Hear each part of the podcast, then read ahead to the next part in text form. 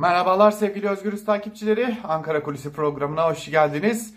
İyi bir gün geçirmenizi dileyelim. Biraz da sakin bir gün geçirmenizi dileyelim. Daha da yoksullaşmadığımız günler dileyelim. Malum dün herhalde son ayların en hararetli, en hareketli ve en merak dolu günlerinden birini geçirdi Türkiye.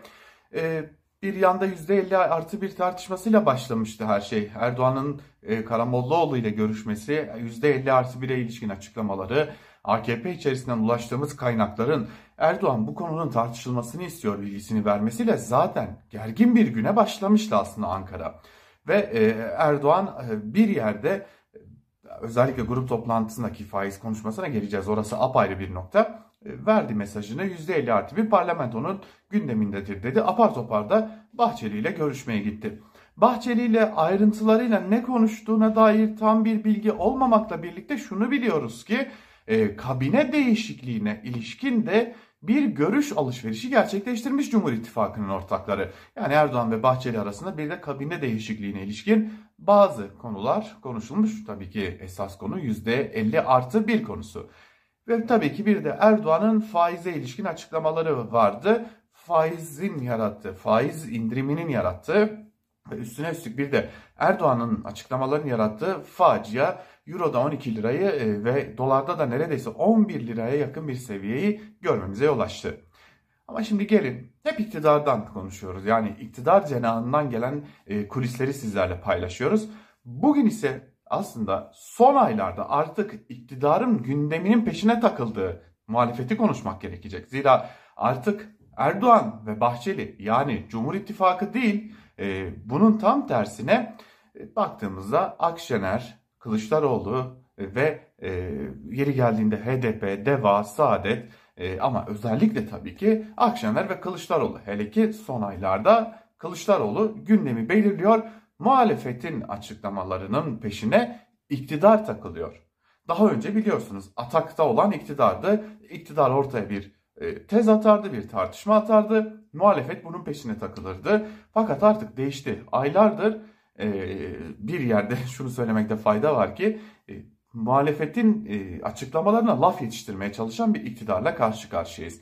Ve iktidarın bu duruma geldiğinin farkında olan muhalefetin yeni bir stratejisi var elbette. Şimdi malum dün Türkiye Erdoğan'ın faiz açıklamalarının paralelinde %50 artı 1 ve Cumhur İttifakı'ndaki kriz konusuyla çalkalandı ve acil bir toplantı gerçekleştirildi Millet İttifakı'nın önemli iki partisi arasında. CHP ve Akşener, e, CHP lideri Kılıçdaroğlu ve İyi Parti lideri Akşener bir araya geldi. Ekonomi kurmaylarından oluşan bir heyetle bir araya gelindi ve o görüşmede ekonomi konuşuldu. Ekonomiye dair ne gibi adımlar atılabilir? Bundan sonraki süreçte neler yapılmalı? Biz iktidara geliyoruz. Bizim projemiz ne? Halka ne gibi vaatler sunmalıyız? Ne gibi taahhütler vermeliyiz konusunda artık iki partinin ekonomi kurmayları sık sık bir araya gelecekler ve bu konuya ilişkin çalışmalar yürütecekler. Yalnız öyle görünüyor ki bu çalışma iki partiyle kalmayacak. Buna başka partiler de eklenecek. Malum anayasa çalışmaları için altı parti bir araya geliyordu.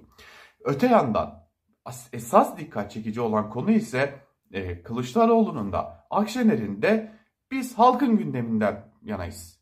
Bizi aile içi kavga ilgilendirmiyor minvalinde yaptığı açıklamalardı. Şimdi e, Kılıçdaroğlu ve Akşener görüşürken bir CHP'li e, isimle görüştük. O CHP'li milletvekili dedi ki bizim gündemimizde ekonomi var. Biz ekonomiyi konuşacağız. Millet İttifakı olarak halkın esas gündemi olan ekonomiyi konuşacağız.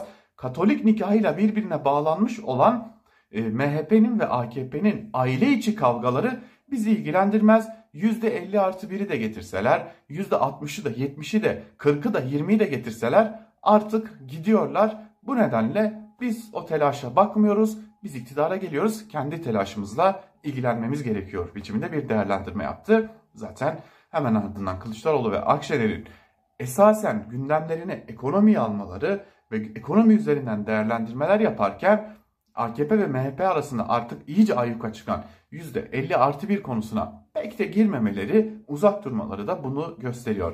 Kısacası muhalefet kendi oyununu kurmuş durumda. Muhalefet ekonomi üzerinden, muhalefet kendi gündemi üzerinden Türkiye ile halkla, yurttaşla, vatandaşla buluşmayı sürdürecek.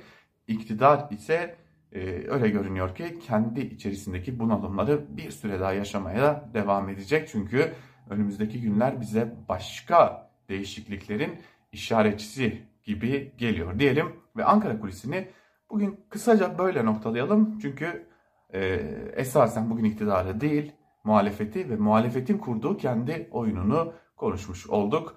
Bakalım önümüzdeki günler neler gösterecek Ankara kulisinden. Bugünlük de bu kadar. Hoşçakalın bizden ayrılmayın.